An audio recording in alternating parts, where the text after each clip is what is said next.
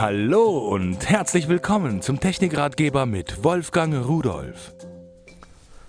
Hallo und herzlich willkommen. Heute habe ich hier was, ist kein Expander und kein Trainingsgerät.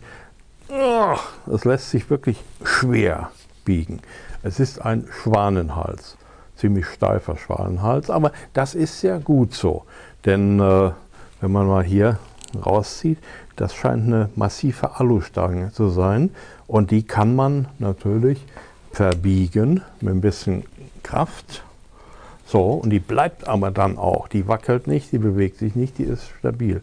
Wofür ist dieses Teil denn nun gedacht? So einfach kommt man gar nicht darauf, obwohl es so praktisch ist. Ich mache es mal wieder ein bisschen gerade. Hier unten, da habe ich so eine Öffnung. So können Sie es vielleicht am besten erkennen. Ja? So, und hier äh, kommt eine Schraube hinein, da genau in diese Öffnung, und dann wird die wieder festgeschraubt. Und normalerweise von der Sitzschiene Ihres Autos. Wenn Sie da Schrauben haben, die die Sitzschiene am Boden befestigen, dann werden die ein Stück losgedreht und dann schiebt man das von außen drauf, dass der Sitz nicht behindert wird und schiebt es da drunter, unter die Sitzschiene und dann schraubt man mit der Schraube die Sitzschiene und diese Halterung wieder fest. So, und dann ist die natürlich auch bombenfest. Und dann biegt man, wenn das passiert ist, das dann so, wie man es braucht, da wo man es braucht und was Sie da oben drauf montieren. Alle Navgear Halterungen, die es gibt, passen dafür.